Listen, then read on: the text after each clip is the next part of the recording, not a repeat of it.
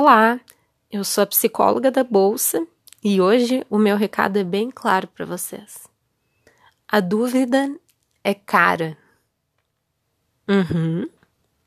Quando a gente fica na dúvida, se a gente coloca o valor que a gente tem para investir em um fundo de investimento ou num fundo uh, cambial ou num fundo imobiliário, ou se a gente deixa uh, o dinheiro na conta da corretora para operar uh, um número maior de ações.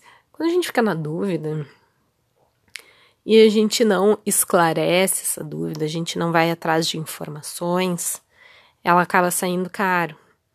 Porque se eu não pesquiso qual é o melhor fundo de investimento, ou quais são os melhores ativos, onde estão as melhores oportunidades, eu acabo perdendo elas. Eu acabo me conformando. E esse é o perigo de ficar muito na dúvida, de deixar o pessimismo, a indecisão tomar conta.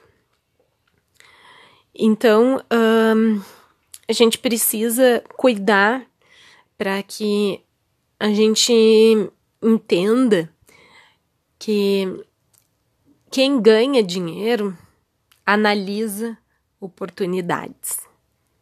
Quem perde dinheiro critica as oportunidades que encontra. Isso é muito diferente. Né?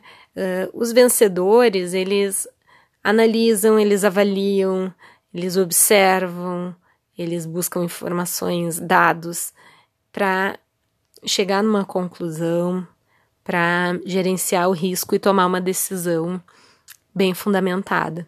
Os pessimistas, quando encontram alguma adversidade, um, começam a criticar aquele ativo, começam a criticar o, o, mercado financeiro, o mundo financeiro, né? Começa aquele processo de generalização da crítica, de que ah, não vale a pena mesmo, vai demorar muito, e assim a pessoa acaba se conformando em deixar o dinheiro onde está mesmo, ou só compra um imóvel e pronto, um, compra meio que de qualquer jeito. Uh, aí é que tá o perigo, né? A gente precisa olhar para essa questão do quanto o excesso de crítica nos cega muitas vezes para fazer um bom investimento.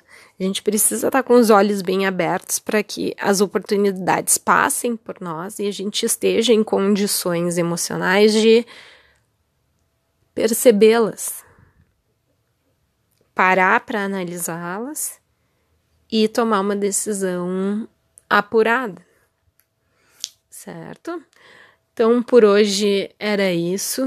Uh, queria ressaltar essa questão da importância da análise, de a gente evitar críticas infundadas, de a gente controlar essa voz pessimista que há dentro da maioria de nós, para que a gente consiga